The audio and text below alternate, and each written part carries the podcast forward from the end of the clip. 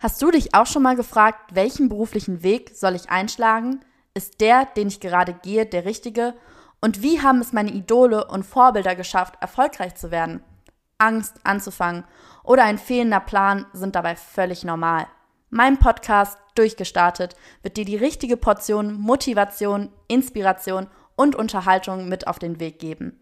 Hier erzählen dir junge Durchstarter von ihren persönlichen Wegen und Erfahrungen hin zum beruflichen Erfolg. Meine Gäste kommen aus den unterschiedlichsten Bereichen, sei es Musik, Sport, Unternehmertum, Kunst oder Wissenschaft. Bei Durchgestartet kannst du in jeden Bereich reinhören und von Durchstartern lernen. Hallo und herzlich willkommen zu einer neuen Folge von Durchgestartet. Mein heutiger Gast ist der liebe Gerrit Stadczewski. Boah, gerade noch so geschafft. Ähm, Gerrit, du bist Fotograf, wobei ich äh, Fotograf eher ähm, fast schon eine Untertreibung finde von dem, was du eigentlich machst. Du bist viel mehr Künstler, wenn nicht sogar Aktivist. Du setzt dich auch viel äh, politisch ein mit deinen Projekten, die du machst. Deinen großen Durchbruch hattest du wohl 2008 mit deinem Projekt Dancing Shoes, worüber wir natürlich gleich auch noch sprechen werden. Wobei du im Anschluss daran 2010 auch in der Show TV Total von Stefan Raab äh, landetest. 2015 ähm, begannst du dann mit einem, ja doch, finde ich, etwas abstrus klingenden Projekt, nämlich äh, elf Männer nackt Fußball spielen zu lassen. Ähm, daraufhin berichteten Zeitschriften wie die New York Post oder auch der Sender BBC Arabien darüber. Ähm, du hast super viele Projekte schon ähm, erfolgreich hinter dich gebracht. Darüber werden wir natürlich gleich im Detail sprechen. Erst einmal herzlich willkommen. Schön, dass du dir die Zeit heute nimmst, so ein bisschen ja, über die Anfänge von dir, von deinen Projekten ähm, zu sprechen. Deswegen ja, würde ich sagen, starten wir auch direkt ähm, in die erste Runde, nämlich ähm, ja, wann hattest du eigentlich deine erste Kamera? Ja, erstmal hallo, ich freue mich, äh, in deiner Sendung äh, sein zu dürfen. Lieben Dank. Äh, boah, meine erste Kamera äh, war so eine kleine Pocket-Kamera von, äh, von der Marke Olympus. Und die habe ich so bekommen, so circa 92, 93. Da muss ich so, muss ich kurz rechnen, sieben, acht Jahre gewesen sein, hat meine Mutter mir eine äh, Kamera geschenkt. Und die Geschichte dahinter ist eigentlich ganz lustig. Äh, weil, wenn ich mich richtig erinnere, war ich mit meiner Mama beim Augenarzt, äh, weil ich schiel halt auf einem Auge und beim Augenarzt macht man ja so, so einen Sehtest. Mhm. Und ähm, wie auch immer, ich war an dem Tag, habe ich irgendwie wieder ganz schlecht da abgeschnitten und der, der, der Augenarzt war echt frech und hat sowas gesagt wie, äh, ja, der, der schielt nicht nur, also mit dem stimmt auch sowas nicht. Ach nein. Und ähm, das hat meine Mutter so aufgeregt und so empört, so von wegen, er weiß ja, wie Kann man sowas sagen? Ich kann ja sowas sagen und wie anmaßend und er soll sich mal umgucken und mein Junge, er hat eine besondere Wahrnehmung und hat, kam dann auf die Idee, mir eine Kamera äh, äh, zu kaufen. Weil sie gesagt hat, okay, ähm, wenn der Augenarzt äh, so verblendet ist und sagt quasi, okay, du kannst ja nicht mal gerade ausgucken, so nach dem Motto, war deine Mama so, und wie der das kann, der hat einen ganz besonderen Blick. Ja, genau. So, und da hat sie oh, mir halt diese mega. kleine äh, Pocket-Kamera geschenkt und dazu irgendwie so eine Box. Äh, 20 äh, Filme, ähm, also mit 36 Aufnahmen, so Kleinbildfilme. Und dann habe ich halt meine ersten Bilder immer gemacht, so im Fußballstadion mein Bruder und mein Papa haben mich immer mitgenommen hier in Bochum ins Ruhrstadion und, ähm, und habe dann so meine ersten Bilder halt gemacht so im Stadion und mich hat immer schon nicht so das Spiel interessiert, sondern mehr die Atmosphäre, das drumherum, so Emotionen. Mhm. So, so ein dickbäuchiger Opa mit Zigarre. Also so richtig ehrliche Fotografie. Ja, auch, immer ne? schon. Ich, ich, hab, ich war immer Beobachter. Mhm. Ich Falls ihr euch wundert, äh, sorry, dass ich hier unterbreche, was hier so knurrt, das ist der liebe Eumel, der hier auf meinem Schoß sitzt, ein kleiner Hund. Der knurrt hier manchmal, glaube ich, ins Mikro rein. Aber also zumindest hast du es geschafft. Äh, Eumel, also sie geht, ist eine sie, sie geht nicht bei jedem äh, oder bei jeder auf den Schoß. Also das ist echt ein Zeichen davon, äh, dass bei euch so echt so der Vibe stimmt. Ja, ich, ich äh, fühle mich auch ganz wohl hiermit gerade. Nee, aber um bei der Fotografie zu bleiben, äh, du hast dann mit sehr, sehr jungen Jahren schon angefangen äh, zu fotografieren. Wann kam bei dir so der Moment, wo du gemerkt hast, hm, okay, ich kann das vielleicht ein bisschen besser als andere oder es macht mir ja besonders viel Spaß, ich möchte da, da dranbleiben und das ja, mehr verfolgen als sagen wir mal nur so ein, so ein Hobby? Also, ja, also ich habe halt immer halt dann ne, äh, halt fotografiert, so, so, so fußballmäßig und äh, habe auch Bilder immer nur halt so für mich gemacht.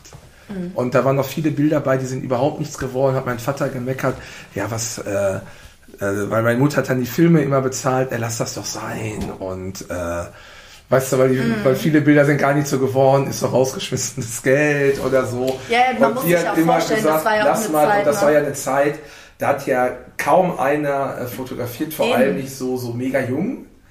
Äh, und ein Film damals in der Entwicklung hat dann circa 20, 25 D-Mark gekostet, so Mitte der ja, Wie 90er. viele Fotos waren dann äh, auf 36. 36. Also ein Film, 36 Bilder. Und dadurch, dann habe ich auch mal die Kamera mitgenommen, einfach in die Schule und dies und da. Und ich war eigentlich immer schon so, das ist der mit der Kamera der Fotograf so. Und äh, man war damit eigentlich eher so eine Art äh, äh, Außenseiter.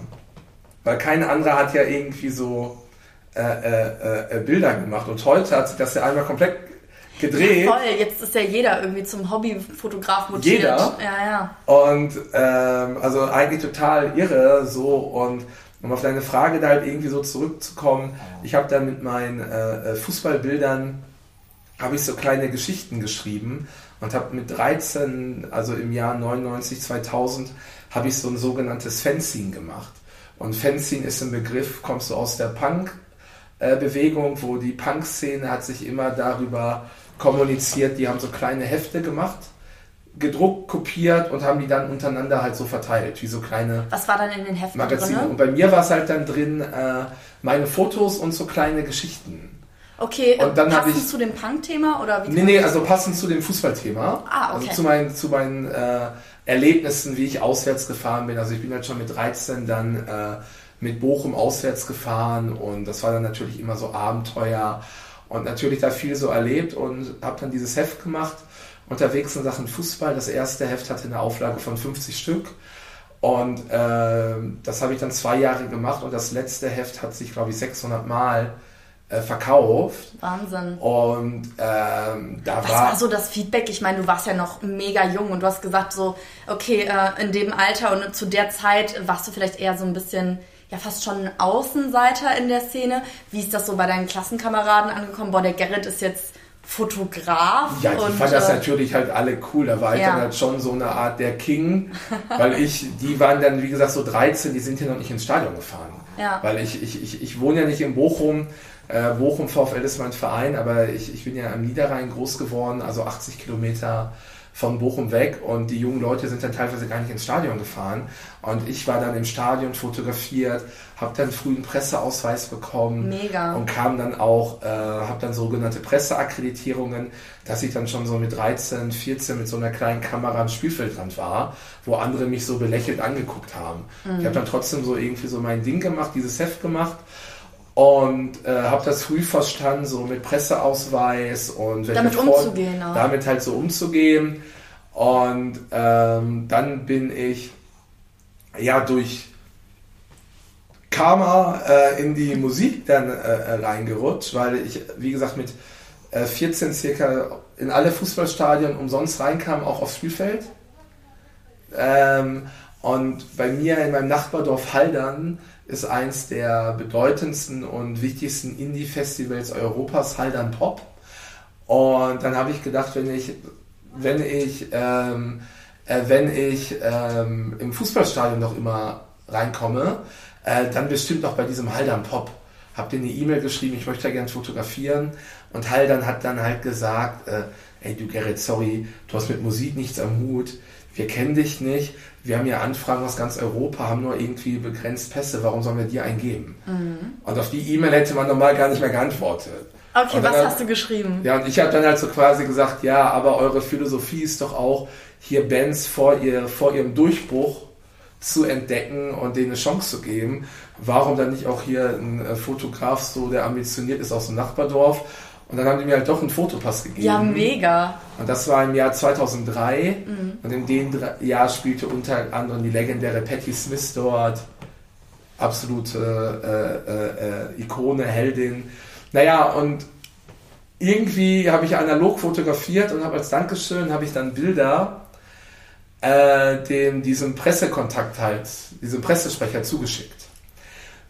Ich bin aber nach dem Festival dann auf äh, so einen Roadtrip äh, mit meinen Kumpels und so gefahren nach Belgien ans Meer. Und dann äh, eine Woche später in Belgien äh, ging ich dann in so ein Internetcafé und habe in meinen E-Mails irgendwas so gelesen, so mit äh, Rolling Stone High Res. Okay. Und ich dachte erst, das ist auch irgend so eine Spam-Werbung mit so Penisverlängerung und so. äh, und weil ich kannte den Begriff High-Res gar nicht. Und dann habe ich die E-Mail aufgemacht und dann war es die Fotoredakteurin äh, vom Rolling Stone Musikmagazin. Und die wollten halt dann Bilder von mir von dem Halland Festival. Weil der Pressesprecher hat denen gesagt, dass ich von der Band Kaisers Orchestra äh, coole Bilder gemacht habe. Und die brauchten halt Bilder für ihr Magazin. Und die E-Mail war aber schon quasi fast äh, fünf, sechs Tage alt. Und dann dachte ich, ja scheiße, was mache ich jetzt? Ja, ich die dann angerufen, dann meinten die, ja, ist jetzt eigentlich zu spät, aber wenn ich die, die Bilder in der High-Res, also in der hohen druckfähigen Auflösung bis mittags habe, äh, können wir die noch abdrucken.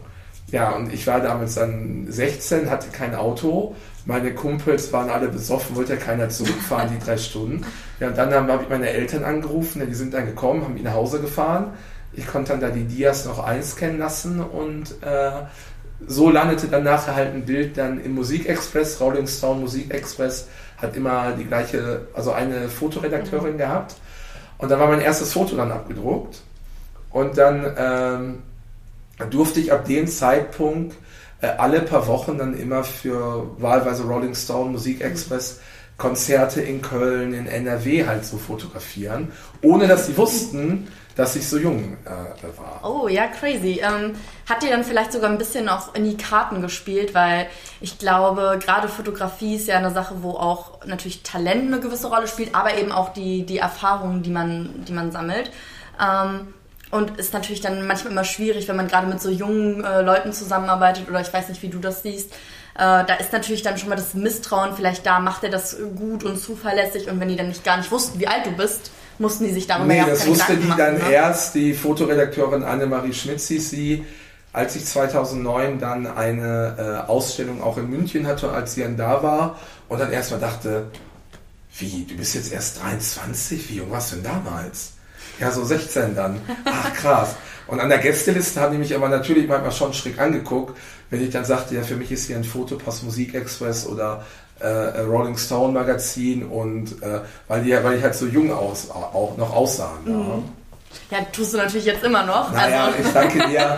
Leider nicht, aber. Ähm, man, man muss ja auch äh, das Leben gelebt haben. Also, wie man äh, ja jetzt unschwer erkennen konnte, war es ja vor allen Dingen bei dir jetzt eher so ein organischer Prozess. Also es war gar nicht so, es gab dieses eine große Schlüsselerlebnis, sondern es ging ja so ein bisschen so Step by Step und dann kam das eine coole Projekt äh, mit, dem, mit dem nächsten. Ja, um, aber so ein Schlüsselerlebnis, ja. wenn es dieses gab, war glaube ich schon dieses, dass damals mhm. halt mein, dieser Kontakt zu dem Musikexpress ja. da war. Und dann hatte ich halt, wenn man doch so will, ein Schlüsselerlebnis 2005 habe ich mein erst, habe ich die Band REM fotografiert im Konzert. Eine der größten Bands der 90er mit ihrem Überhit äh, Losing My Religion, Michael Stipe. Die haben äh, in Berlin im Velodrom gespielt. Ich war da auf äh, äh, dann Abifahrt und hatte die Redakteurin vom Rolling Stone gefragt, du, ich bin gerade in Berlin, ihr präsentiert das Konzert, kannst du mir einen Fotopass besorgen? Hat sie dann gemacht meine Lehrerin hat das mitbekommen und meinte, nee, du gehst heute Abend hier nirgendwo hin. Ach, und nein. ich bin trotzdem gegangen. Und bei dem Konzert ist dann Michael Stipe, man war früher halt so üblich, immer nur die ersten äh, äh, drei Lieder ohne Blitz im, aus dem Graben ganz vorne. Three Songs No Flash. Und dann ist halt Michael Stipe mir von, von so einer Box an den Bühnenrand gesprungen, quasi direkt so mehr oder weniger fast so auf in die Kamera und ich hatte dann analoge Bilder gemacht und bin so nach hinten und äh, habe weiter ausgelöst und hatte dann quasi seinen Schuh fotografiert. Und das war mir gar nicht so bewusst. Und irgendwann spät habe ich dieses Bild gesehen und dachte dann, boah, wow, ähm, jetzt ein Schuhbild, okay, aber dieser Schuh hatte ganz viele Falten. Der war total abgenutzt. Und Michael Stipe hatte zu dem Zeitpunkt schon, schon glatt ein verlebtes Gesicht und der Schuh hatte sogar mehr Falten als seine Fresse. und dann dachte ich, boah, wie spannend ist eigentlich dieses Bild. Ja, weil so ein Schuh ja dann in dem Moment eine Geschichte halt auch erzählt, weil es nicht einfach nur ein Schuh ist, ne? Genau, und das war die Geburtsstunde meiner legendären Fotoserie Dancing, Dancing Shoes. Shoes. Und von fortan habe ich dann halt immer angefangen, wenn ich in diesen auf den Konzerten war, im Fotogramm halt immer auch äh, die Schuhe der Musiker zu fotografieren. Und dann äh, hatte ich halt damit 2008 meine erste Ausstellung auf der CO Pop in Köln. CO Pop, für die Leute, die es nicht wissen, Köln war eine Zeit lang die wichtigste Musikstadt Deutschlands mit der Popcorn-Messe in den 90ern. Die Popcorn ist dann irgendwann nach Berlin. Und dann haben halt die Kölner Leute gesagt, nee, wir machen hier in Köln weiter und haben diese CO Pop, die es bis heute noch gibt, ins Leben gerufen. Und dann hatte ich da auf einmal meine erste, äh, äh, erste Ausstellung. Was waren das so für Schuhe, die du fotografiert hast? Ähm, du meinst jetzt Schuhe oder was für Ex? Äh, sowohl als auch. Also, äh, was für Acts waren das? Äh, was hatten die teilweise für Schuhe an? Ist dir da irgendwie ein Schuh besonders in Erinnerung geblieben? Ja, also ich habe halt ähm, diese Phase, wie gesagt, erste Schule 2005, erste Ausstellung 2008, das war halt genau die Hype-Phase noch der Indie, der Indie-Zeit und ich bin ja sehr froh, die ganze glorreichen Indie-Jahre äh, erlebt äh, zu haben. Und natürlich ganz, ganz viele Bands aus dieser ganzen äh, Indie-Epoche, aber auch natürlich äh, Techno-DJs, Techno-Acts, ähm, um jetzt Namen zu nennen, ähm, Leute wie äh, Pete Doherty, der ja der größte Drogenrockstar meiner Generation äh, gewesen ist, ähm, Bestito von äh, Gossip, ähm, legendäre Band für mich äh, The Kills. Äh, kennen jetzt vielleicht nicht viele Zuhörer, aber auch ein Duo und der Typ Jamie war eine Zeit lang mit Kate Moss verheiratet und von der Band The Kills die Sängerin Alison Mossad ist mein äh, wichtigstes Foto. Was hatte die für Schuhe an? Die hatte tatsächlich äh, goldene Boots an. Also solche wie du gerade ja. hier äh, in, ich wollte schon sagen, in die Kamera, ins Mikro ja hältst, die man jetzt leider nicht sehen kann. Ja, genau. Also sie hat, habe ich mal fotografiert in Köln im Gebäude 9, mein Lieblingsclub in Köln. Äh, dort habe ich die tollsten Konzerte erlebt äh, und das war halt ein Schuh. Mh, mm, sie hatte so eine, zu der Zeit war so sehr Röhrenjeans in und sie hatte so eine äh, rot, leicht pink angehauchte enge Röhrenjeans und stand dann mit einem großen äh, Lederschuh Gold, aber sehr abgenutzt. Also sehr viele goldige Stellen, aber sehr viele abgenutzte graue Stellen. Stand sie halt auf der Verstärkerbox und äh, habe es halt fotografiert und das war auch das Titelbild von, also das Cover von meinem Buch später und äh, das, das wichtigste Foto der, dieser Serie, was ich je gemacht warum habe. Warum ist dir dieses Foto so wichtig? Also äh, was hat dieser Schuh oder dieses Bild ja, weil, dem Moment für dich ausgesagt? Ja, weil das ist halt einfach mein, mein bekanntestes Foto, was ich am meisten äh, äh, verkauft habe, was am meisten abgedruckt worden ist und äh, was sich in dieser Rock'n'Roll-Szene halt auch am meisten äh, verbreitet hatte, weil das so, so intensiv ist von den Farben und dieser goldene Schuh steht für, äh, für all das, was ja Rock'n'Roll ist. Also Gold für Glanz, Glamour, für Ekstase, für High Moments, aber auch das, das Graue, Abgenutzte für Vergänglichkeit, Einsamkeit. Ja, auch, dass es so ein bisschen so eine, nicht Randgruppe ist, aber nicht Mainstream ist. Also, dass es ja irgendwie was Besonderes auch ist, ne? Ja, das auch, klar. Mhm. So, und ähm, das hat mich dann inspiriert, dass ich dann gesagt habe, okay, äh, dieser Schuh ist so geil, ich ähm, verinnerliche das jetzt und äh, sprühe mir meine Schuhe goldig. Und das ist jetzt echt so, halt so Boots und dann einfach so mit äh, Farbe aus dem Baumarkt Gold. Und ah, die hast du selbst gemacht. Also wir reden gerade über die Schuhe. Ja, ja, genau. Das ist immer schwierig, so wenn man nur so, ja. so spricht und ohne Kamera dabei. Ne? Ah, so ja, ja, Tiger genau. drauf, sehr wild. So, und, das ist ja cool. Ähm, das, das hält dann und äh, nach ein paar Wochen nutze ich das ab und dann sprühe ich die als wieder Gold. So. Und, aber über den gleichen Schuh immer wieder neu drüber? Ja, aber mittlerweile habe ich, glaube ich, habe ich schon zehn Paar äh, äh, schon so gehabt und ähm, ja, Dancing Shoes, also das war auf jeden Fall, äh, halt das, das, das, Das Schlüssel- das wichtigste äh, Erlebnis, Foto. ja. Ähm, entstanden ist das ganze ja, hattest du erzählt, dadurch, dass deine Lehrerin dir ursprünglich eigentlich untersagt hatte, ähm, ja, dahin zu gehen. Deswegen würde ich von da aus ganz gerne mal auf das Thema ähm, ja, Ausbildung, Studium, solche Sachen zu sprechen kommen. Ähm, hast du dann nach Abschluss deines Abis irgendwie gesagt, okay, jetzt mache ich ein Fotografiestudium oder irgendwie eine Ausbildung zum Fotografen oder du schüttelst schon mit dem Kopf? Nee, eigentlich wollte ich schon nach der Realschule eigentlich nur nach Berlin und fotografieren. Da war ich da auf meinen ersten Raves schon so 2003 und so. Ähm, mein erster Rave in Berlin müsste gewesen sein äh, an der Janowitzbrücke Golden Gate. Ja, werde ich nicht vergessen, war ein mega Erlebnis, so 17, 18 und er hat mir eigentlich gesagt, ich will nur nach Berlin nur fotografieren, ich muss gar nichts lernen, sondern einfach machen und zur richtigen Zeit an den richtigen Orten sein, was ja nun mal stimmt. Äh, aber ich komme halt aus einer Familie, die, ich bin mit sehr, sehr viel Liebe und Harmonie groß geworden, die aber dann doch halt eher ein bisschen mh, sicherheitsbedachter, konservativer halt irgendwie halt so sind und die sich halt für mich gewünscht haben, äh, dass ich doch was Vernünftiges machen Ah, soll. und mach das, doch was Eltern immer so ein bisschen. Dann erst mal kommen, okay, ich mache erst noch mal Fachabi, dann hat man es klar Fachabi gemacht. Äh, dann nach dem Fachabi wollte ich dann das wieder, dass ich nur fotografiere, weil für mich war klar, ich gehe nicht studieren, weil ich bin ein zu eigener Kopf äh, und habe mir immer gesagt, äh, du musst auf die Straße und du musst einfach machen.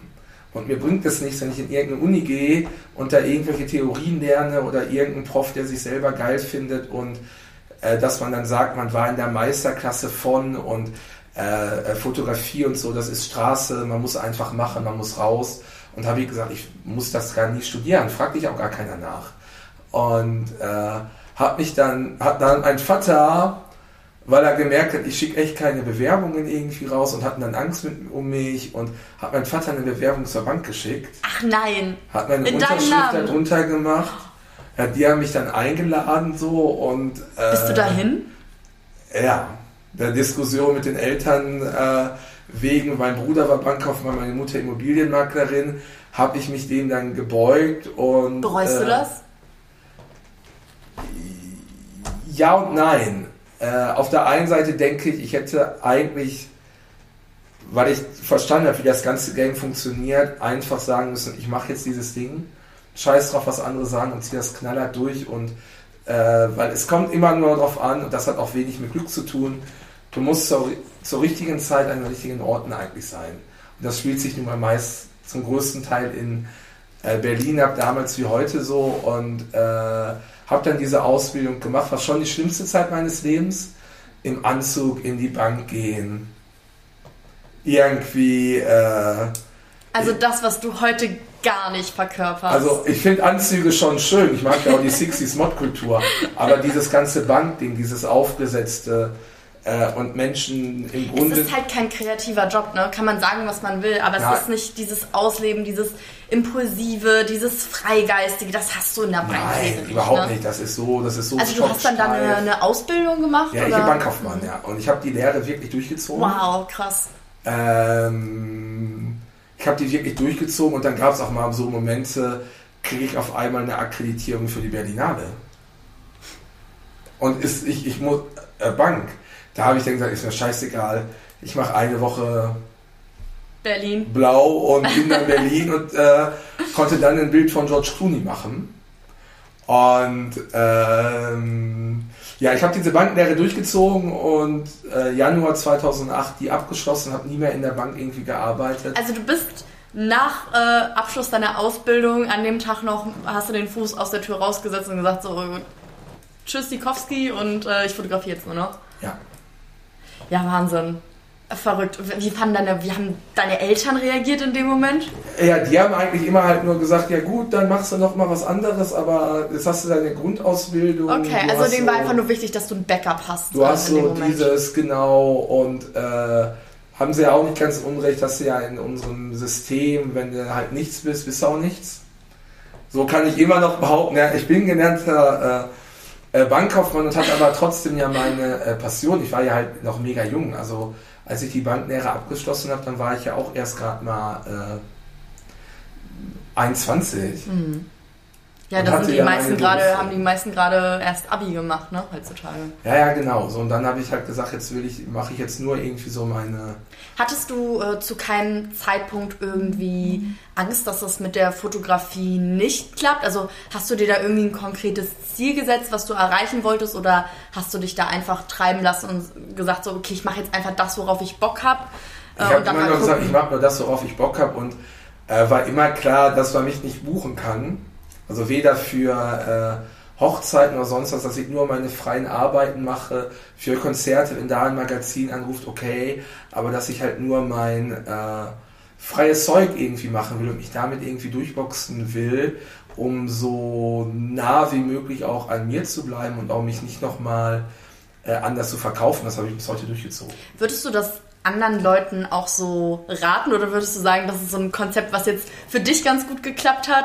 Oder würdest du grundsätzlich Leuten raten, okay, macht einfach nur das, womit ihr euch wohlfühlt, äh, scheiß mal auf die Ausbildung, so nach dem Motto? Naja, wichtig ist ja erstmal, dass man für etwas wirklich brennt und für etwas wirklich einsteht.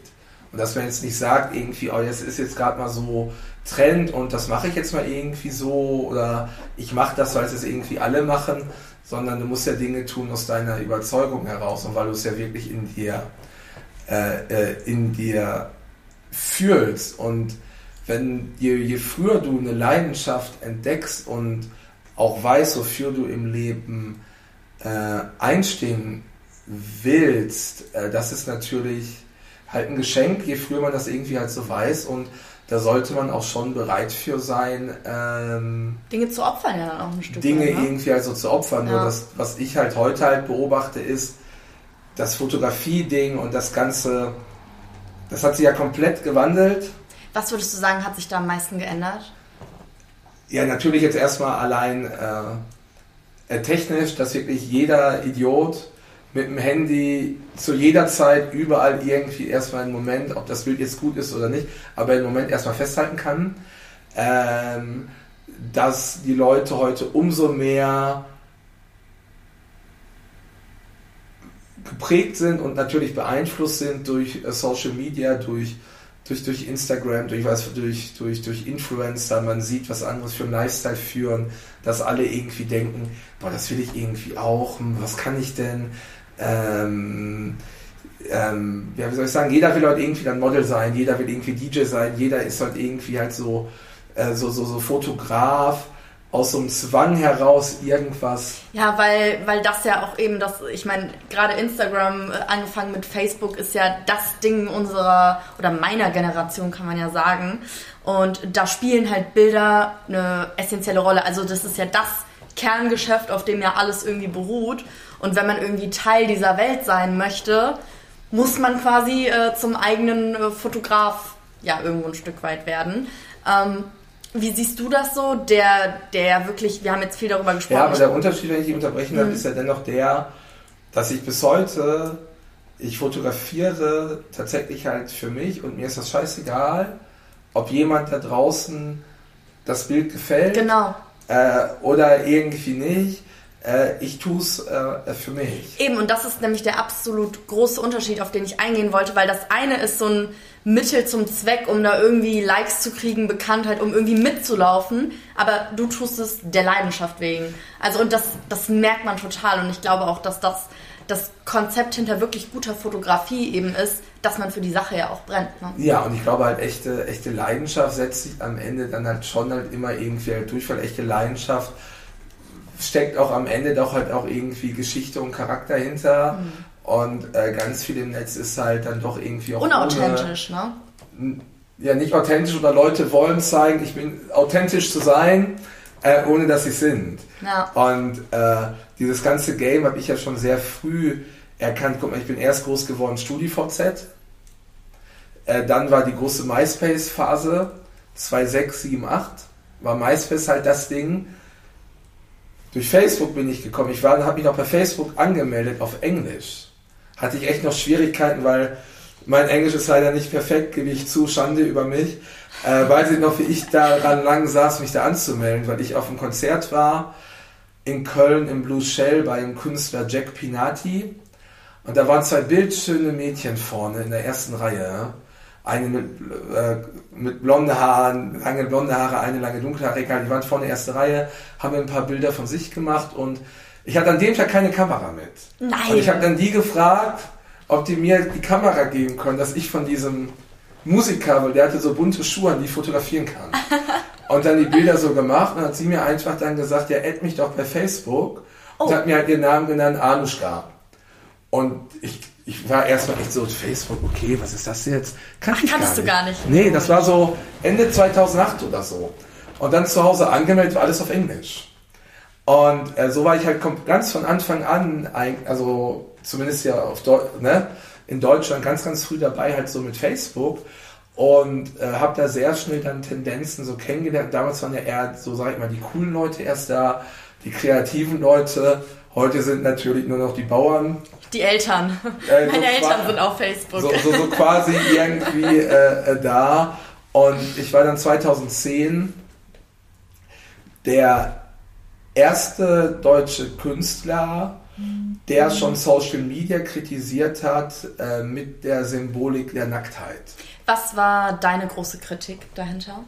Naja, ich habe halt da halt irgendwie gemerkt, so, so schön das ist, sich zu vernetzen und habe ich ja auch von profitiert, ähm, dass halt dann schon da Trends hingehen, dass Leute halt dann Bilder hochladen, die dann sehr retuschiert sind, wo es nur noch darum ging, irgendwie so schon dieses Erhaschen nach Likes und damals gab es noch gar kein Instagram. Mir ist das aber schon sehr aufgefallen. Diese, ähm, ähm, ja, dieser Fluss, der da irgendwie ins, ins, wie sagt man, der Stein, der da so ein bisschen ins Rollen gekommen ist, oder? Ja, man hat einfach halt schon so gemerkt, okay, das, das, das ist jetzt hier ein Game, was die Leute äh, verändert, was was mit den Leuten irgendwie halt so macht. Und, Hast du äh, das privat bei dir im Freundeskreis gemerkt oder so allgemein? Allgemein. Weil ich hatte dann, weil ich ja zu der Zeit auch dann ein paar Mal äh, im Fernsehen war, wie bei TV Total. Ich glaube, danach hatte ich irgendwie auf, äh, weiß ich nicht, 7.000, 8.000 Leute, dann mehr. Ähm, und immer viel halt da, viel halt so vernetzt gewesen. Auf jeden Fall ist mir halt aufgefallen, äh, dass halt dieses ganze Ding halt hier mit, äh, mit diesen Likes gefällt mir, dass das schon uns verändern wird.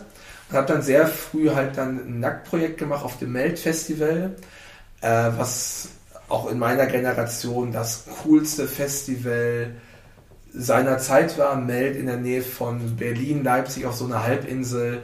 Und das war eine Mischung aus Techno, Indie, Pop. Ähm, zur Spitzenzeit 2007, 2008 waren da 25.000 Leute. Äh, Melt war von den Leuten vom Intro-Magazin, was leider nicht mehr gibt. Aber Intro war so das, das stilvollste und äh, coolste äh, Musikmagazin. Und äh, cooler Style und Melt gibt's immer noch. Äh, mit, anders mittlerweile, aber war damals das Festival auch das stilvollste. Und man hat immer so gesagt, das Melt ist so eine Art äh, inoffizielles Berghain Open Air um Coachella.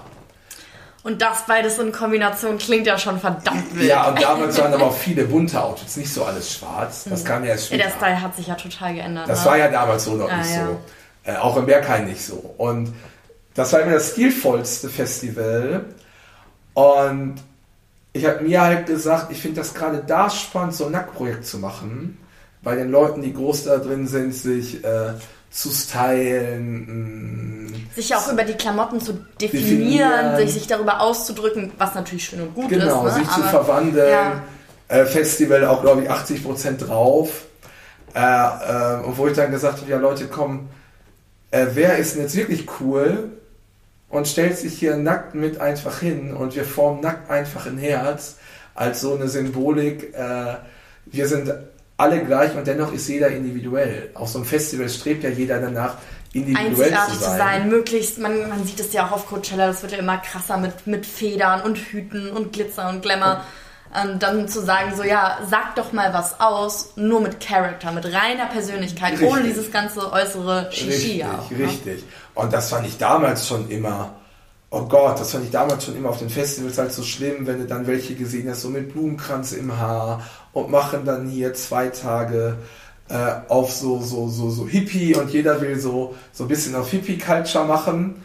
Äh, hätte aber ein Problem immer so mit so einer Nacke. Das was für mich nicht, äh, Hat irgendwie nicht, passt irgendwie nicht zusammen. So auf der einen Seite ja, irgendwie zu sagen, okay, ich bin so eine coole Personality, weil ich so hab so, ich habe so alles um mich herum, einen riesigen Federkranz, aber so wirklich trauen, zu, zu mir selbst, zu dem reinsten Ich, was ich ja bin, zu stehen, ist dann natürlich eine ganz, einfach was ganz anderes. Genau, ne? und da hatte ich halt 2010, das waren ja Kumpels von mir, die Macher vom Meld, die, die haben halt gesagt, die unterstützen es jetzt nicht, also dass die es anders promoten, die sagen aber, Gerrit, okay, äh, oder dass sie es in Timetable mit aufnehmen. Du, kannst um 12 Uhr äh, das Gelände an der Hauptbühne dann eine Stunde für dich nutzen.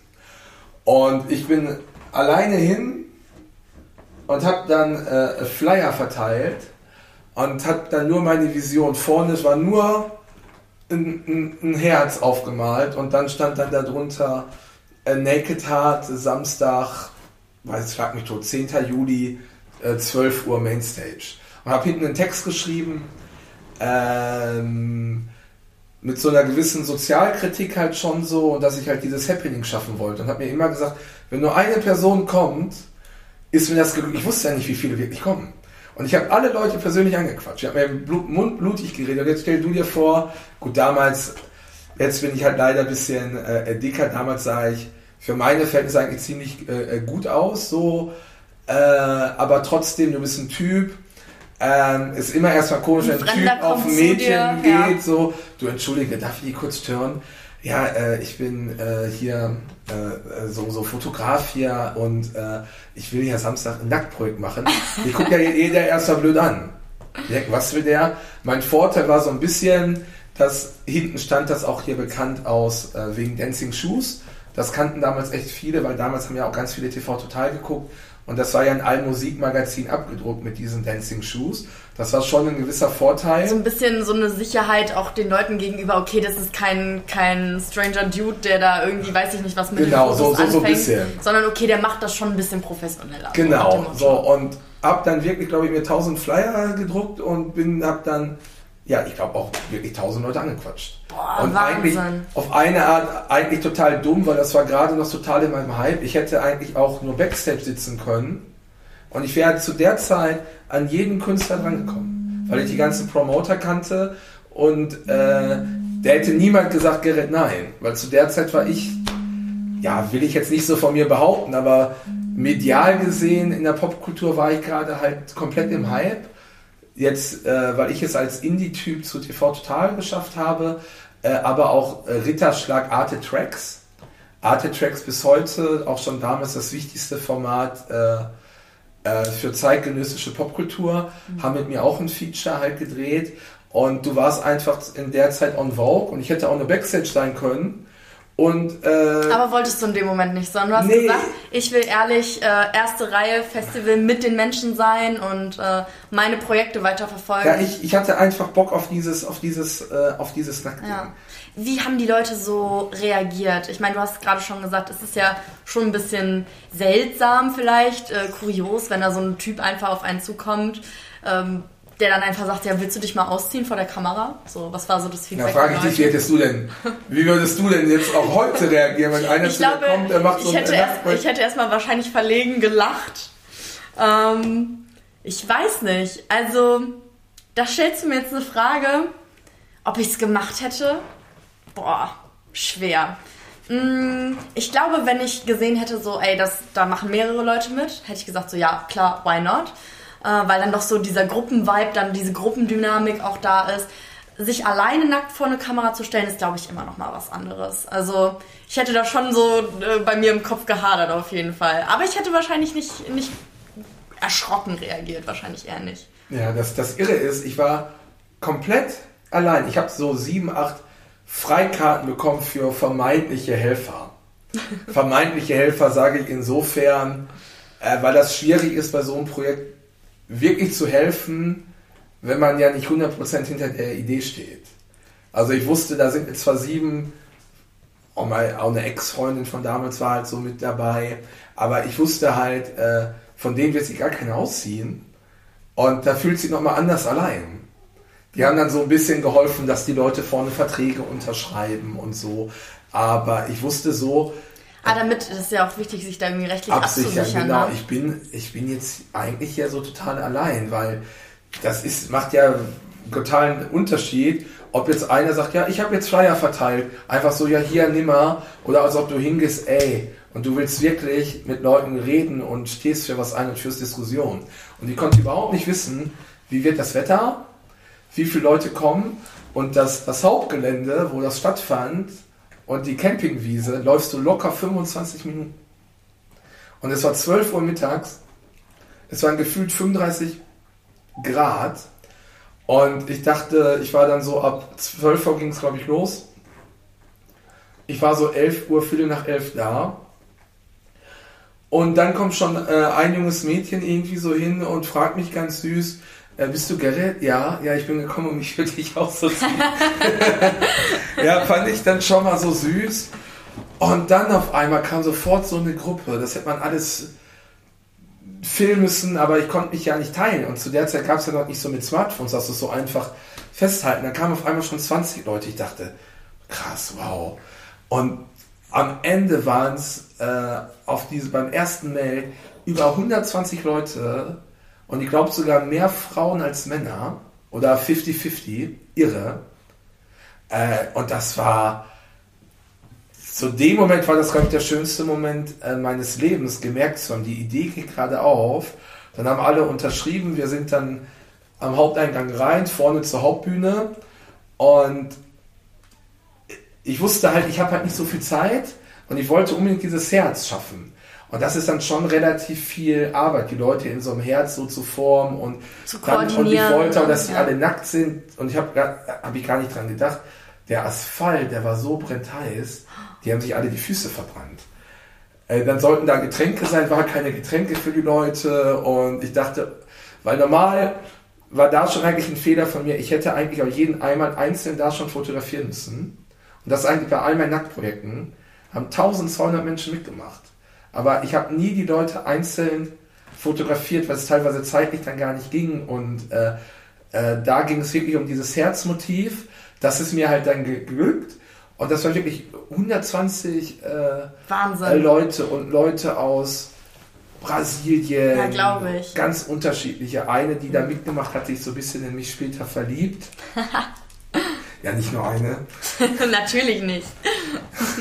Ja, zu der Zeit tatsächlich, aber eine hat sich wirklich so ein bisschen äh, ja, verliebt, aber zumindest habe ich bei der irgendwas im Kopf getriggert. Und die hat mich später angerufen und ja, so, Gerrit, du so, das war so toll und deine Art und ah, dass du das überhaupt mir ermöglicht hast, so eine Erfahrung zu machen. Und dann habe ich noch mal gefragt, warum hast du denn eigentlich mitgemacht? Das fand ich ganz interessant. Das war, äh, da meinte sie, sie konnte das erste Mal nackt sein, ohne dass sie angefasst wird. Und da dachte ich schon, okay, da habe ich schon irgendwas mit der Antwort so vermutet. Dann kam raus, die hat seitdem die 16 war als Prostituierte gearbeitet und hat dann gesagt, bei der Zahl 1000 Typen hat die aufgehört zu zählen. Boah.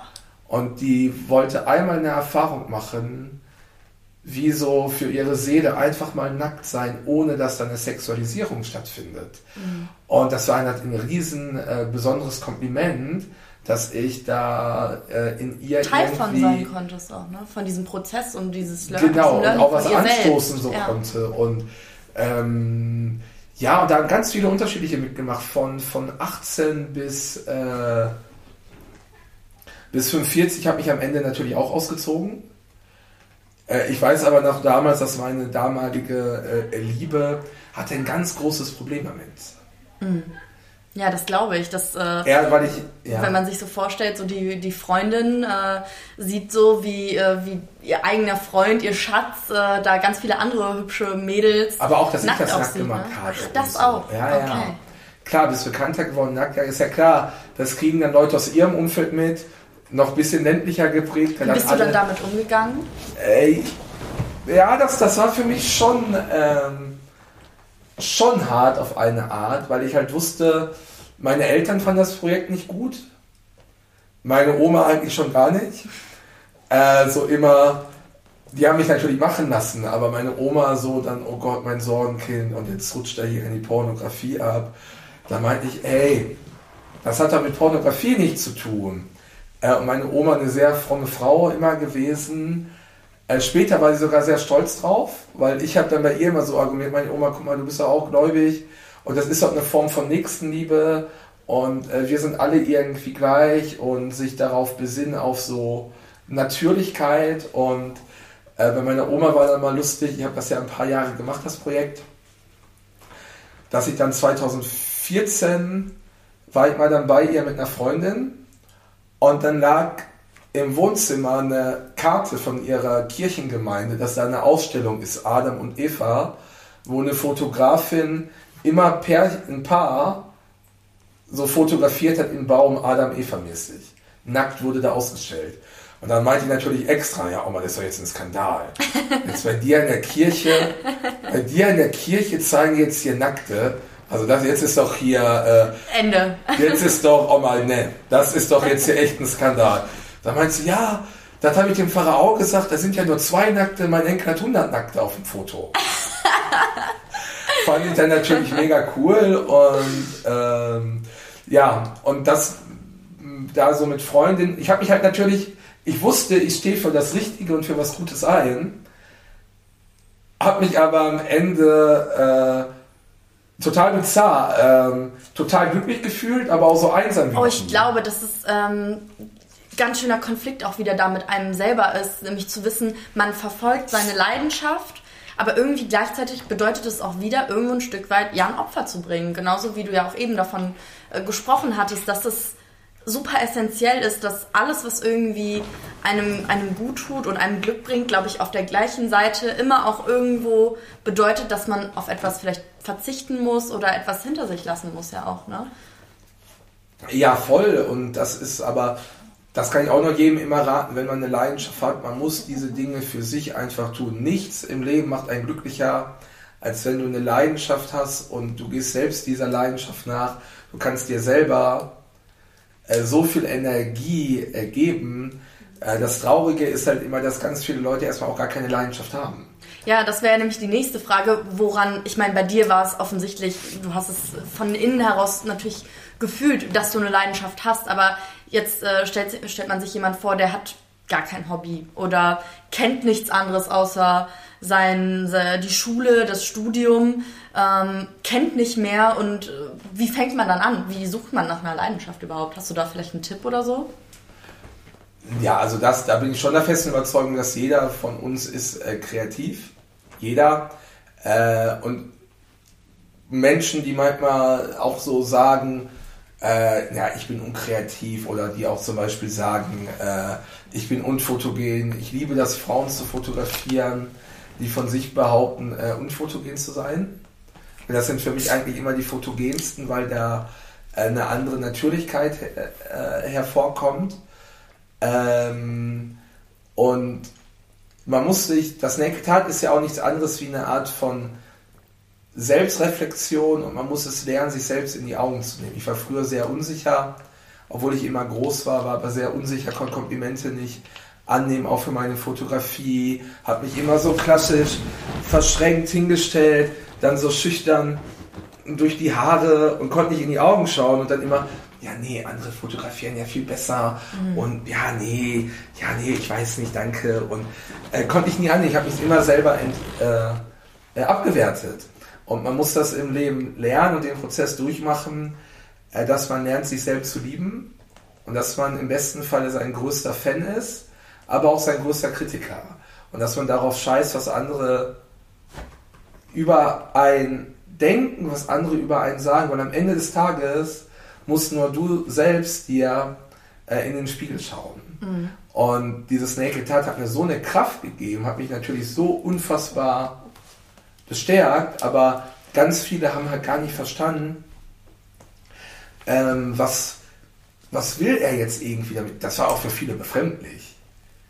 Jetzt so mit den Nackten, oh Gott, ich möchte jetzt ja keine Leute äh, dissen oder andere Girls, die heute große Influencerinnen sind und äh, weiß ich, wie die sich damals äh, darüber lustig gemacht haben. Oh, jetzt sieht er sich aus, wer will das denn sehen? Und IG und heutzutage und macht das gefühlt jeder schon, ne? Und, ne, ne, und ja. heute sind da welche bei, die aber dann jetzt ihren Leuten sowas erzählen mit Self-Love, Body Positivity. Ja, warum? Weil das jetzt so so eine Art Hype erlebt hat, aber nicht, weil die im Kopf verstanden haben, was es wirklich bedeutet, sich selber zu lieben, ne? um mhm. Leuten mhm. äh, das so einzureden, hör zu, ich bin eine von euch und in Wahrheit urteilen die ganz anders. Mhm. Das finde ich heute ganz schlimm. Dass halt irgendwelche Influencer äh, auf so eine Schiene so den Leuten das so ja, verkaufen, verkaufen aus, eigen, aus, eigenen aus eigenen Profitgründen. Ne? Ich glaube, das ist nochmal ein ganz anderes ja, Thema. Ja, genau. ähm, aber ich weiß definitiv, was du meinst. Du hast gerade eben so nett gesagt, äh, deine Oma meinte, okay, oh Gott, jetzt rutscht er in die Pornografie ab. Wie schaffst du das äh, zu trennen? Also ich meine, Nacktheit, wir leben in einer Gesellschaft, wo Nacktheit nicht mehr so extrem, aber ich denke mal gerade früher auch stark sexualisiert wurde. Äh, wie hast du das geschafft, das zu trennen, eben Nacktheit als was Natürliches zu verkaufen und dass es nicht ähm, das Coverbild für äh, das nächste Pornomagazin wird. Ja, einfach. Entschuldige. Sorry. Ähm, nein, einfach, dass das. Es bestimmt ja immer erstmal der Betrachter, was er irgendwie. Da rein interpretiert. Erstmal da rein interpretiert und. Äh, mir ging es halt immer darum, äh, Natürlichkeit und wie du halt sagst, es wird halt von der Gesellschaft uns so auferlegt, irgendwie, dass man automatisch denkt, Nacktheit ist auch automatisch irgendwie Sex. Sex mhm. oder halt irgendwie halt Porno. Und das ist doch totaler äh, äh, Bullshit. Der, der, Körper, der nackte Körper ist für mich einfach nur die Hülle, ist nichts äh, anderes mhm. ähm, als einfach nur irgendwie die, äh, die Hülle. Aber wir sind natürlich alle äh, geprägt und auch geschädigt von der Pornografie, die überall frei zugänglich ist mit dem Smartphone. Ähm, dass natürlich auch viele bewusst ihren Körper auf eine Art sexuell äh, darstellen wollen. Äh, dadurch ist das natürlich schon schwer, diese Grenzen halt irgendwie halt so zu ziehen. Und dafür habe ich mich immer versucht stark zu machen, dass man einfach sagt, der Körper ist doch nur, nur der Körper ja. ist, ist doch nur die Hülle. Und wofür äh, willst du denn am Ende äh, äh, äh geliebt werden? Mhm. Ja, für deinen Körper oder für deine Seele? Und ja. deine Seele heißt ja wieder äh, Anerkennung, Respekt, Wertschätzung, so sein zu dürfen, äh, wie man irgendwie sein äh, möchte, wie man sich ist fühlt. und sein möchte. Mhm. Und ähm, nur das ist natürlich, heute geht der Trend natürlich sehr stark immer davon weg ja auch irgendwo ein Stück weit, ne? Davon, ähm, ja, leider halt irgendwie halt so, so, so stark äh, äh, von weg. Das ist für mich auch, ähm, ja, du bist eine, äh, du hast eine schöne Ausstrahlung, das ist mir immer erst wichtig, du bist natürlich eine attraktive Frau, würdest du jetzt aber mir nackt gegenüber sitzen, das wird in meinem Kopf hm. Das hätte gar keine anderen.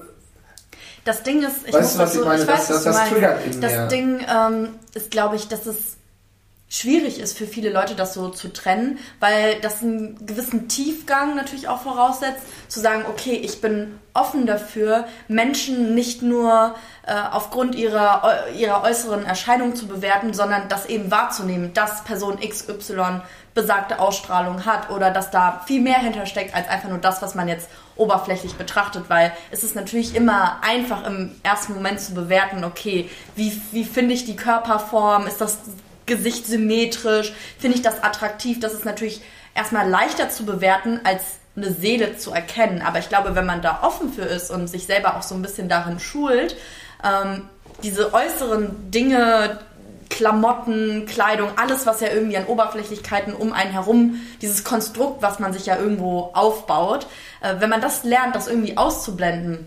und ich glaube, dann ist man viel schneller so bereit dazu, Menschen wirklich zu sehen, also wirklich den Charakter zu kennen und dann spielt das, was du gesagt hast, gar keine Rolle mehr. Aber das ist ein Prozess und da halt eben die Leute aufzuklären auf der einen Seite oder den Anreiz zu geben, zu sagen, hey, guck mal hier, wir haben jetzt hier ein Herz mit ganz vielen nackten Menschen und das ist aber keine Pornografie, sondern da ist viel mehr drin dahinter. Also zu sagen, okay, denk doch mal darüber nach auch. Ne? Ich habe ich hab ja die Bilder davon noch viel äh, äh, ausgestellt damals, äh, auch auf so richtige Großformate, also wie so, so Bauzaunmäßig. auf Festivals dann auch und ähm, habe mich dann teilweise gar nicht mh, zum Erkennen gegeben, dass ich der Künstler dahinter bin. Mhm. Und dann Aus welchem Grund? Du musst dir vorstellen, Berlin Festival war damals äh, Flughafen Tempelhof. Äh, war auch damals mega Festival und da habe ich dann mehrere Fotografien mal äh, ausgestellt äh, und dann halt richtig, richtig groß, wo du halt natürlich schon alles sehen kannst. Und habe einfach beobachtet, wie Leute damit umgehen. Und natürlich ganz interessant, gerade manchmal auch so Gruppen, da sind, waren die Girls äh, viel bewertender und urteilender als die Typen. Also das sind Frauen. Also das, was man gar nicht so erwartet, ne? Ja, so Mädels, die dann da so gucken und dann gehen sie richtig halt so durch, so sinngemäß, boah, guck mal, der hat ja einen kleinen Schwanz. Boah, guck mal, was hat die denn für Titten? Ha! Und sind dann immer so halt am Lachen. Und wenn ich dann doch so mitgehört habe und dann doch mal so gesagt habe, äh, du entschuldige, warum machst du dich denn über die äh, lustig? Äh, stell dich doch mal selber äh, so hin. Da sind einfach weggegangen oder so. Ja, weil es halt auf die eigene Schwäche irgendwie dann so ein bisschen wieder hinweist, weil jemand, der wirklich mit sich selbst im Reinen ist, der hat gar keinen Grund, irgendwie andere runterzumachen. Also so sehe ich das irgendwie immer, weil wenn du selber mit dir happy bist, ähm, stört es dich ja auch nicht, wenn andere irgendwie unversehrt sind oder mit sich selber glücklich sind oder sich Sachen trauen. So klar muss man nicht immer alles gutheißen und auch äh, jemand, der mit sich selbst glücklich ist, heißt es nicht, dass er nicht Kritik äh, üben darf oder auch sollte, aber das heißt irgendwo ein Stück weit, ähm, dass man nicht grundlos andere runtermacht, sondern ich finde, man kann auch einfach mal akzeptieren und Dinge neben, neben einem tolerieren ja auch, ne? Ja, bin ich, bin ich äh, da ganz bei dir und ähm, das, das war halt immer so, ähm, die Reaktion hätte ich eigentlich immer filmen müssen. Ich stelle so Bilder aus und dann filmst du die heimlich, wie dann Leute darüber halt reden. Ähm, ja, sp spannend, so Leute mal so ein bisschen, der äh, neumodische Begriff wäre wahrscheinlich so exposen dafür. Äh, also nicht bloßstellen, aber einfach mal zu, die Wahrheit so zu zeigen. Genau, und ähm, genauso heute, ich will jetzt nichts vorwegnehmen, aber ich tue es jetzt, mache ich ja seit einigen, äh, mache ich ja seit äh, einigen Jahren, weil ich komme ja aus dem Fußball. ich komme ja aus dem Fußball und ähm, habe diese Nacktprojekte halt so halt dann eine Zeit lang halt immer halt so gemacht und habe mir dann kam ich irgendwie auf die Idee, ich will was Neues, was Einzigartiges schaffen. Gab es doch nie, ich lasse Leute nackt Fußball spielen. Mhm. Nackt Fußball, Naked Fußball hieß es dann erst. Naked Hard, Naked Fußball. Das habe ich dann ein, zwei Jahre gemacht.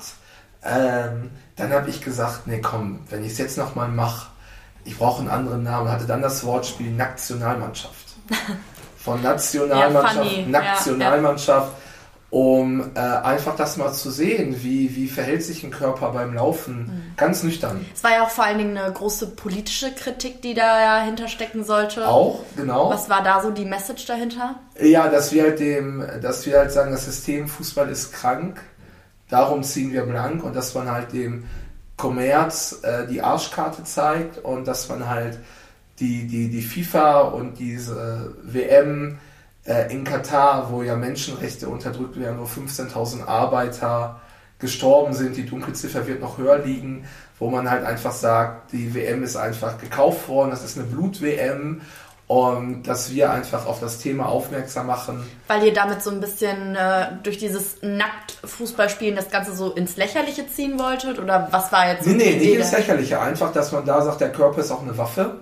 Okay. Und unser Körper ist halt dann die Waffe und vor allem schaffen wir es dann damit, Aufmerksamkeit erstmal zu erzielen und dass das erstmal dass das auch einfach. Also einfach äh, erstmal zu sagen, so, okay, wir äh, müssen irgendwie polarisieren. Genau. Ähm, und das natürlich, also da spielen ja ganz viele ähm, Sachen eine Rolle. Also nicht nur dieses, die Kritik am Kommerz, sondern auch eben wieder die Botschaft wie beim bei Naked Heart. Das sind ja so viele Dinge, die da irgendwie in Verbindung genau, treten. Genau, bei, ne? bei, bei, beim, beim Nacktfußball sind die gleichen äh, Message wie beim Naked Heart auch. Ähm, nur, dass jetzt nochmal eben viel mehr dieses politische äh, mit hinzugekommen ist. Aber warum ich das Thema jetzt schon mal vorweggenommen äh, hatte, einfach, äh, dass ich ja sagte, wenn ich diese Naked Heart Bilder ausgestellt habe, standen Leute vor den Bildern, haben dazu Kommentare abgegeben. Mhm.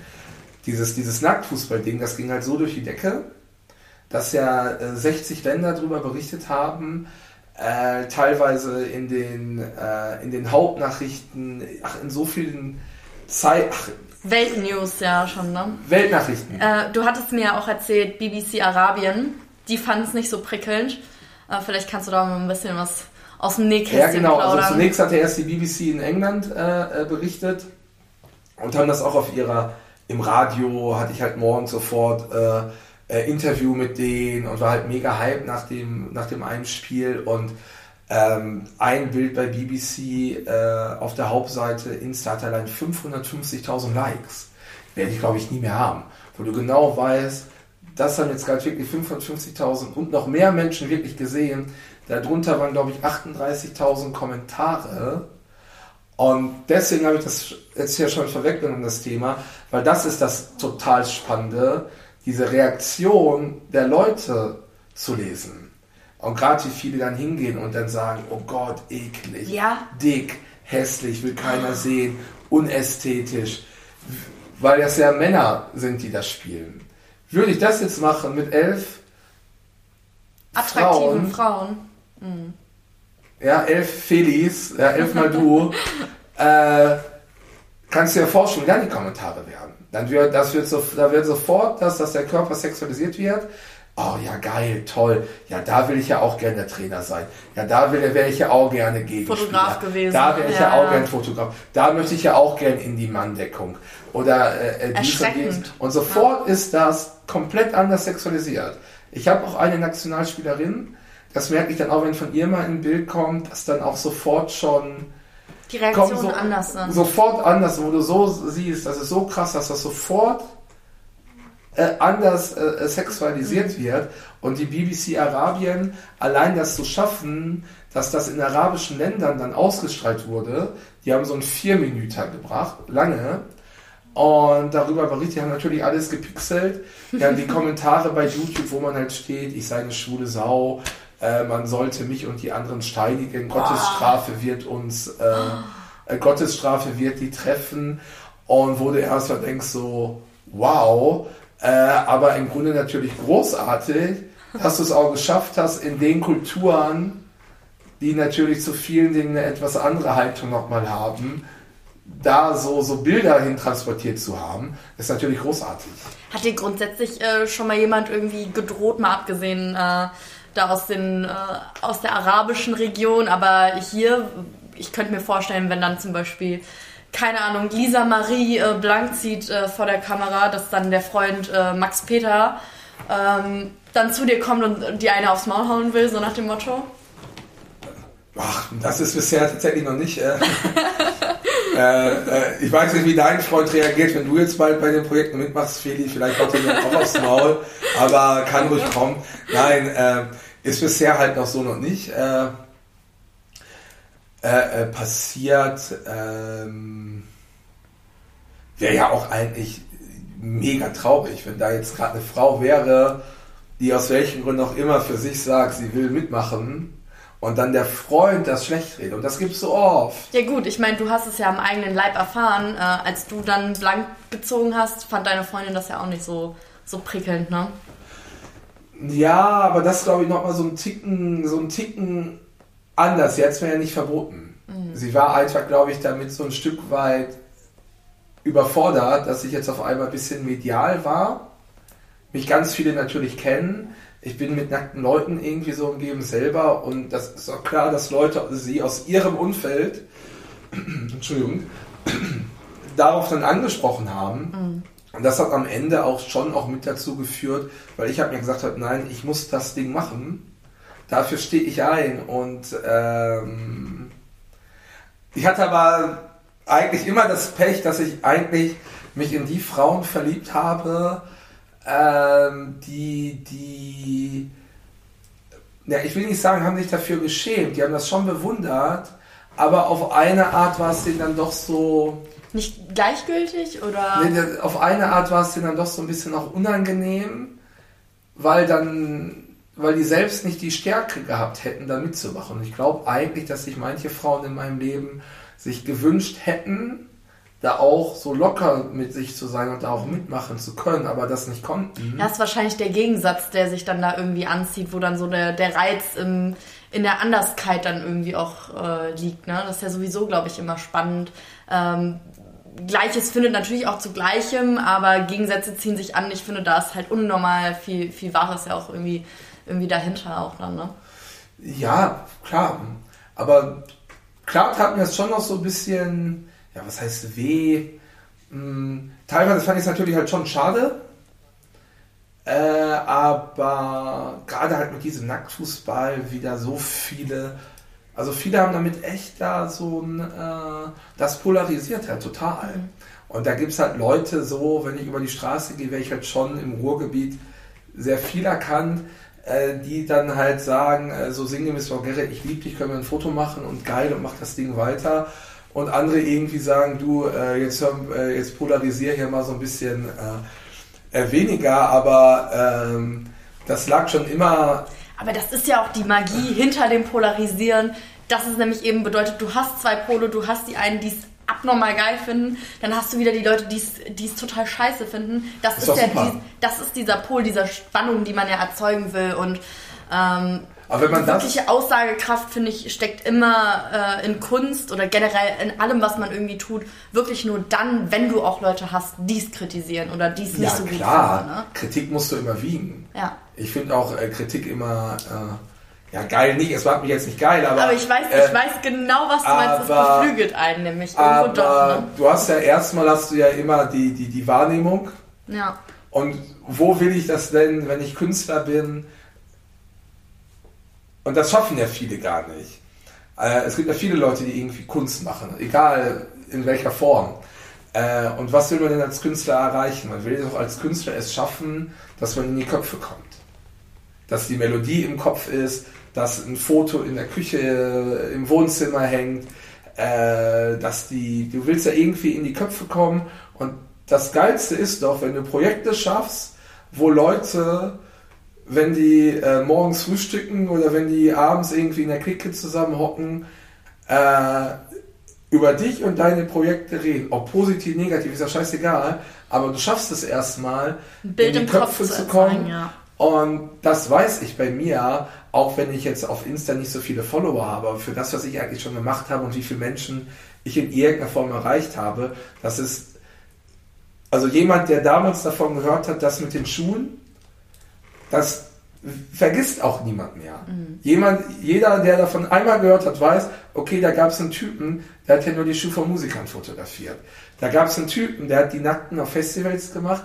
Da gab es einen Typen, äh, irgendwie ja die Nackten, die Fußball spielen. Also das kennen Millionen Leute. Es ist schön, einfach für etwas in Erinnerung zu bleiben. Ne? Das ist ja letztendlich, warum man, warum es sich ja auch irgendwo lohnt. Also es wäre ja langweilig sein, wie eine ne? Feli, wenn man nur Spuren hinterlässt mit der Kaffeetasse. Ja. ähm, Thema Spuren hinterlassen, ähm, in den Köpfen der Leute zu bleiben, ist ja auch, denke ich mal, das Ziel von einem weiteren Projekt, was jetzt in Kürze ansteht, nämlich ein Spielfilm, der im September seine Weltpremiere feiert. Pod-Originale. Ähm, vielleicht kannst du mal da so ein bisschen drüber erzählen, was so da deine Idee dahinter ist. mm, ja, also Pott-Originale ist halt ein absolutes Herzensprojekt halt von mir, wie ich ja eingangs mal gesagt habe, ich meine ersten Bilder früher so im, in Fußballstadien gemacht, also so mit Typen so von der Straße, echter Emotionen. Hatte dann meinen großen Hype, war in Berlin, war da in Kreisen, wo andere sich, glaube ich, einen Finger für abgeschnitten hätten. Also ich war ja früher befreundet mit äh, Jana, also besser bekannt als Bonnie Strange äh, äh, Palina Rojinski hat zweimal auf Ausstellungen von mir äh, äh, aufgelegt. So, Palina natürlich heute mega in Deutschland. Mega. Äh, und diese ganze Generation, da sind halt echt einige, äh, mit denen ich damals auch echt gut war und tolle Momente, tolle Partys. Ähm, aber ich wurde in dieser ganzen Berlin-Blase, ich bin, ich nehme keine Drogen, ich, ich trinke nicht und wenn ich Einzelnehmen hasse, sind das arrogante Menschen und Menschen, die meinen, äh, irgendwie besser zu sein als andere. Und so ist das Berlin Game. Kann man halt mitspielen oder nicht. Für mich war es irgendwie zu also ich habe es ich, ich hab's ja verstanden und wäre ich, wär ich auch noch anders egoistisch oder hedonistisch gewesen, hätte ich ja einen ganz anderen, einen ganz, ganz anderen Weg äh, gehen können. Mit den Kontakten, den ich schon hatte und dass ich genau damals in Berlin spielte sich ganz viel ab in der, gibt es nicht mehr King Size Bar, da waren so wirklich so die wichtigsten äh, äh, Leute damals. Äh, war relativ einfach und ich hatte ja tatsächlich schon den Kult mhm. mit äh, Dancing Shoes und mit diesen Nackten. Zwei Projekte hintereinander, die für die, weißt du, ähm, ja, ich will auch nicht zu weit ausholen, aber ich habe mir dann irgendwann wieder gesagt, naja, mein, mein Herz schlägt mir mal hier irgendwie im Pott.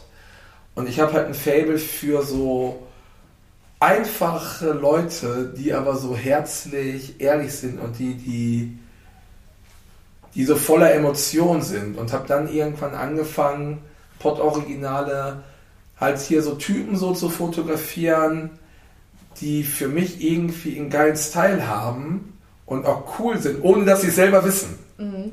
Also einfach authentisch in ihrem, in ihrer, in ihrer Bubble irgendwie. Voll. Ne? Mhm. Und da habe ich dann halt einen Typen entdeckt und quasi echt zu einem Superstar gemacht, wird auch behaupten, ist einer der berühmtesten Menschen aus dem Ruhrgebiet und auch mega bekannt im Internetgame, halt VfL Jesus. VfL Jesus ist ein Typ, trägt immer eine, eine, eine, eine Bochum-Kutte, äh, hat wasserstoffblonde Haare, trägt eine äh, äh, Sonnenbrille, die blinken kann, hat Mantastiefel an und Lederhose. Sieht eigentlich aus wie so ein verlebter, äh, wie so ein verlebter Rockstar. ist aber früher so ein Techno-Trance-Kid gewesen und VfL Jesus, ähm, ja, der hat für mich so einen geilen Style und habe irgendwann den fotografiert und den irgendwann mal dann gefilmt. So Typ musste labern lassen. Und der sagt halt lustigerweise, das ist halt so, der sagt halt immer, oder was? Kann nichts dafür, aber das ist in ihm drin. Wenn der jetzt mit dir reden würde, Feli oder was, ja, der wird jetzt immer oder was sagen und halt irre. Ist natürlich mega lustig. Und dadurch gingen viele Videos so viral und kam, haben so eine Doku habe ich mit ihm gemacht und hatte dann vor fünf Jahren mal eine Idee zu so einem ersten Spielfilm ohne mit Geld. Mit ihm dann? Auch unter anderem mit ihm. Mhm. Äh, äh, ohne Drehbuch, äh, äh ohne Budget, äh, kein Tonmann, äh, kein Team sofort, nur Kameramann, ich und dann halt Leuten von der, von der Straße quasi. Und habe dann halt so einen improvisierten Road-Movie gemacht, Pod-originale Road-Movie, den nachher in so 30 Arthouse-Kinos in Deutschland gezeigt und war für viele echt so cool. Ist so ein eigener Humor. Ähm, ich meine, du bist letztendlich, äh, hast du ja gerade gesagt, du bist ohne Geld, ohne scheinbar richtiges Konzept an die Sache rangegangen. Das klingt ja erstmal ja, erstmal holprig. Nee, das Konzept war ja da. Das Konzept war ja, ich will Dinge auf meine Art machen. Okay. Meine Art ist schon anders, weil wenn man normal ja einen Film dreht, also mit irgendwelchen Schauspielern drehen, mit Budget, was dir die Filmförderung in den Arsch steckt oder so, ist es ja relativ einfach, einen Film zu machen. Ist auch viel geiler, einfach jetzt so eine Idee zu haben und jetzt einfach sagen, hey, weißt du was, wir machen jetzt einen Film. Und dann mit Leuten, die noch nie vor der Kamera standen, die auch gar nicht in der Lage wären, einen Satz so zu wiederholen. Das war ja genau das Konzept, diese Experience zu machen. Das heißt, äh, du hast dir das Ganze irgendwie angetan. Ich meine, man könnte es sich ja auch einfacher machen, indem man sagt, okay, äh, Filmförderung, Filmstiftung sowieso, ich bin der Gerrit, ich habe schon das und das auf dem Kasten. Ähm, da gäbe es bestimmt den einen oder anderen, der dich da gesponsert hätte oder unterstützt hätte mit bekannten Schauspielern vielleicht auch. Warum, warum sagen, okay, äh, nicht mach's mit Menschen von der Straße und mit eigenem Budget? Ja, hätte ich machen können, ja, weil wenn du guter Film erstmal entsteht auch auf der Straße. Mhm. Finde ich. Du musst Straße verstehen, Straße leben, um auch gute Filme äh, äh, machen zu können. Und eine Filmförderung, also fast jeder Film im Kino wird ja finanziert von Steuergeldern. Auch Til Schweiger Filme, Til Schweiger kriegt jetzt für seinen neuen Manta Manta 2, hat er glaube ich auch anderthalb Millionen Filmförderung vom Land NRW irgendwie so bekommen, äh, was natürlich irre allein schon ist, als kommerzieller Filmemacher der er ja ist, aber gut, so ist dieses Prinzip. Naja, Filmförderung ist ja auf Einheit, ist es ja auch Zensur, weil die Filmförderung, die Leute, die entscheiden, die bestimmen ja, was darf rein, diesen, was nicht. diesen Film darf es überhaupt geben, diesen nicht. Mhm. Diese Idee ist es wert, diese nicht. Und äh, das missfällt mir eigentlich erstmal und dafür bin ich auch zu sehr Rebell und sehr mein eigener Kopf, dass ich mir immer gesagt habe, mein erster Film, low budget und das ist das Geile, das ist einfach viel geiler, unperfekt. Mhm. Ist doch geiler, eine Reise zu machen mit einem Rucksack und du weißt nicht, wo du abends pennst, als wenn du halt äh, zwei Wochen äh, all-inclusive im gleichen äh, Hotel bist. Das, das ist halt ja, viel ehrlicher und das ist auch die Herausforderung, die einen ja dann lockt. Klar, das ist ja viel äh, äh, spannender und auch sein eigenes Geld oder dann auch auf die Schnauze zu fliegen. Und der erste Film war halt echt so ein äh, ähm, halt so ein Erfolg. Ähm, bei der Premiere allein 1200 Leute, so 20, 30 Arthouse-Kinos. Manche Ausschnitte aus dem Film haben Millionen Klicks so in Social Media gekriegt. Ähm, dann halt einen zweiten Film gemacht und das, da wurde es dann eigentlich erst dann richtig, richtig, richtig spannend, weil der erste Film, ich habe halt Leute von der Straße vermeintlich zu kleinen Berühmtheiten gemacht, zu Stars, weil ich in denen was entdeckt habe, was andere nie gesehen haben und habe das nach draußen, nach außen so dargestellt, dass dann andere, die mitgemacht haben in dem Film, Neid entwickelt haben. Neid, Missgunst. Wenn VfL Jesus so ein Bochum-Spiel geht, der macht an einem Tag über 200 Fotos. Ich würde sogar behaupten, das ist die meist fotografierteste Person in Bochum mit im Ruhrgebiet. Das glaube ich. Das ist irre, das muss man sich mal vorstellen. Ja. Äh, und da sind halt andere so neidisch drauf geworden. Und im Kern, ja, ich bin Punk, ich habe aber auch Hippie-Dinge in mir, obwohl es ja doch auch gegensätzlich ist, aber es ist schon so ein bisschen beides in mir, habe ich halt gedacht, okay, der zweite Film, das wird jetzt alles besser, weil man hat jetzt so ein kleines Team. Und das war damals eigentlich das Anfang vom Ende, weil dann so andere wollten mit reinreden. Da kam halt so. Du konntest nicht mehr so dein Ding machen und das, so, was so du schon mehrfach Neid, gesagt hattest, so dieses, ähm, dieses äh, nach dem Motto, ich tue das, was, was ich fühle und äh, wonach mir irgendwo ein Stück weit strebt, ne? Auch. Richtig, ja genau. Ich bin der Maler und die anderen müssen mhm. halt, sind halt meine Farben. Ähm, Thema auf die Schnauze fliegen, hast du gerade schon gesagt. Ähm, was ist so schief gegangen oder lief alles so, wie du dir in deinem Konzept vorher überlegt hattest? Ja, beim ersten Film im Grunde ja. Äh, und wie gesagt, halt beim, beim zweiten Film fing es halt dann damit an, dass dann auf einmal äh, Leute Blut geleckt haben, roter Teppich, bisschen Leinwand und wollten dann immer mehr mitmischen. Mitmischen, haben dann VfL-Virus im Hintergrund irgendwie schlecht gemacht und bla bla bla bla das endete am Ende irgendwie da drin, dass ich äh, über 20 Tage gedreht hatte, hatte dann ein Zerwürfnis mit dem äh, Kameramann, der mir dann per Anwalt das ganze Material untersagt hat. Boah. Äh, okay, da und dann gab es halt so, so, so einen Split innerhalb dieser Konstellation. Dieser Konstellation und dann die Leute auf meiner Seite und dann da und dann alle negativen Leute raus. Wow. Und habe dann tatsächlich äh, ja, dann halt neu drehen müssen. Oder ich hätte halt gesagt, ich höre halt auf, aber äh, aufgeben wäre keine Option gewesen, weil diese Idee im Kopf, ob die gut oder schlecht ist, aber diese, diese Filme, die war in meinem Kopf. Du wolltest es unbedingt umsetzen. Und dann irgendwie ne? halt dann ja. weitergemacht, dann äh, später halt mit einem äh, Kameramann, der im eigentlichen Leben Zahnarzt ist.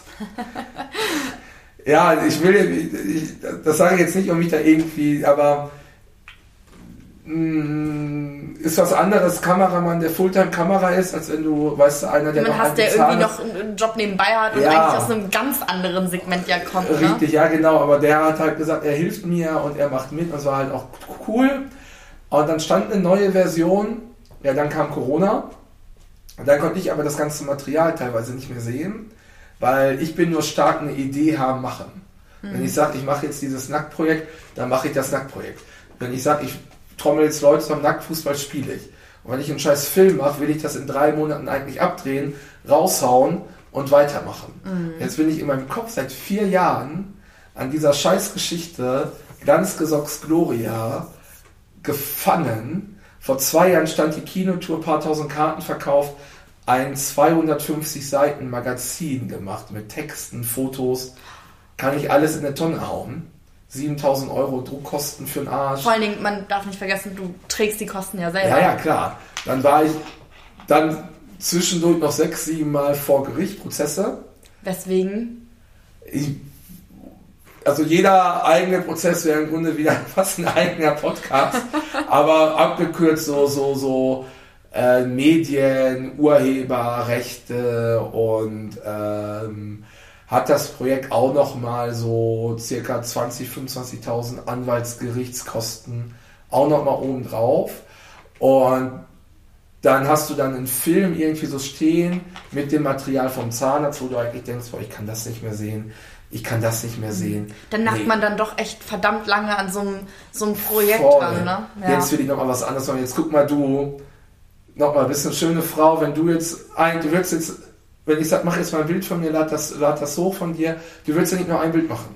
Du willst, zeig mal, ah nee, komm, ich mach nochmal die Perspektive so, so. Man macht ja, verstehst du? ja. Und bei so einem Filmding ist dann so, da hinterfragst du ja nochmal irgendwie ganz anders. Und, ähm, oh Gott, also es war echt. Da also spielt ja nicht nur das, das Bild eine Rolle, sondern auch dann der Ton. Das ist ja nochmal so, ist viel, viel umfangreicher auch, ne? Kann man das sich ist ja so, eigentlich so das Krasseste, was du Ja, so absolut. mit lachen kannst. Aber was für mich halt so mega krass hat, Corona hatten wir alle, aber neu drehen zu müssen, das Geld, dann diese Prozesse. Mhm. Und bei Prozessen habe ich dann auch teilweise Kunstaktionen davor gemacht, dass mein Hauptcharakter VfL Jesus, der überhaupt nicht malen kann, Bilder gemalt hat, während ich im Gericht war und die Bilder haben wir dann verkauft.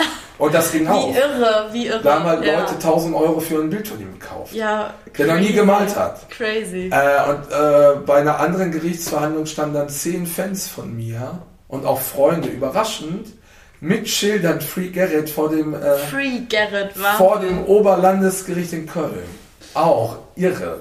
Also da eigene Stories für sich, aber auf jeden Fall hätte ich nie gedacht, oder doch habe ich schon gedacht, also der, der zweite Film ist immer schwerer als der erste und so ist es ja bei einer Band auch.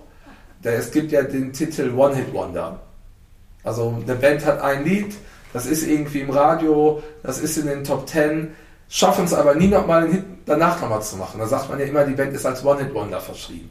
Legendär natürlich in den 90ern Liquid und Natrotic.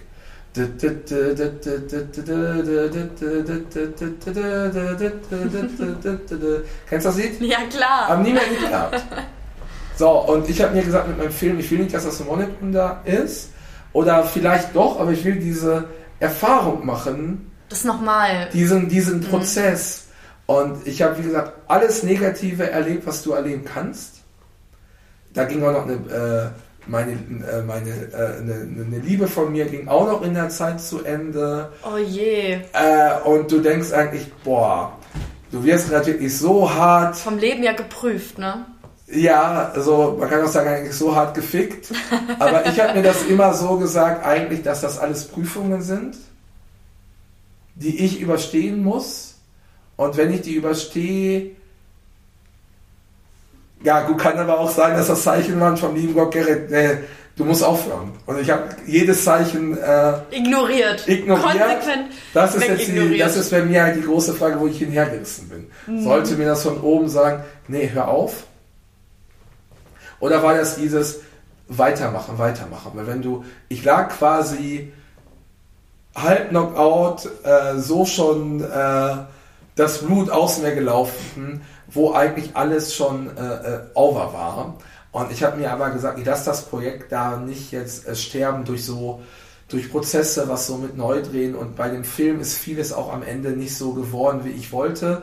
Das ist mir aber gar nicht mehr so wichtig, weil am Ende zählt es nur, dass es dieses, diesen Film gibt. Das kann der schlechteste Film äh, ever sein, aber, Aber du bist dran geblieben und du hast Nur darauf Weg äh, bestritten. Und ich glaube, um da vielleicht mal eine Sache vorwegzunehmen, äh, auf deine Frage hin, ja, äh, ist es ein Zeichen von Gott? Sollte man es nicht einfach sein lassen? Ja.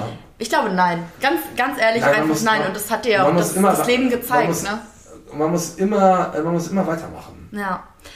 Gerrit, mit Blick auf die Zeit. Ähm, du hast uns wahnsinnig viel mitgenommen in deine ganzen Projekte und ich glaube, so wenn wir quatschen, wir können vier Podcasts zusammen aufnehmen. Am 23. September ist die Weltpremiere von deinem äh, Kinofilm. Wir freuen uns schon alle drauf. Ähm, in diesem Sinne danke ich dir ganz, ganz, ganz herzlich für deine Zeit und äh, deine motivierenden Worte an sich zu glauben. Und ähm, ja, wenn du nichts Brennendes mehr auf den Lippen hast, würde ich sagen, machen wir das fast zu an der Stelle. Kommst du zur Premiere? Ja klar, selbstverständlich. Was wirst du tragen? Ähm, schwarz. Schwarz auf jeden Fall. Äh, schwarz, so, so äh, Te Techno-mäßig, denke ich mal. Ein bisschen, bisschen freaky. also genau, wer neugierig geworden ist, der, der neue Film äh, äh, Pod Originale Glanzgesocks Gloria, große Premiere in Bochum. Es wird aber auch eine Kinotour durch Arthos Kinos in äh, Deutschland geben. Sehr, sehr besonderer Soundtrack, äh, viel Techno, viel Indie, äh, sehr spannend. Anderes Kino. Ähm, und ja, und wer auch mal sonst Lust hat, auch Nationalmannschaft, wir spielen auch vor Publikum. Wer da mal Bock hat, Feli hat auch schon gesagt, sie, sie möchte vielleicht doch auch mal äh, mitspielen. Sollte ich jetzt nicht sagen, oder? Oh, doch, okay, doch, ne? doch, klar, natürlich. Nein. Ähm, nein, vielen Dank für eure Aufmerksamkeit und ähm, ja, alle Links, alle Infos, äh, da quatschen wir gleich nochmal in Ruhe drüber. Packe ich unten in die Beschreibung rein, damit ihr nichts mehr von Gerrit verpassen könnt und seinen Projekten. In diesem Sinne wünsche ich euch allen einen schönen Tag. Ciao, ciao. Ciao.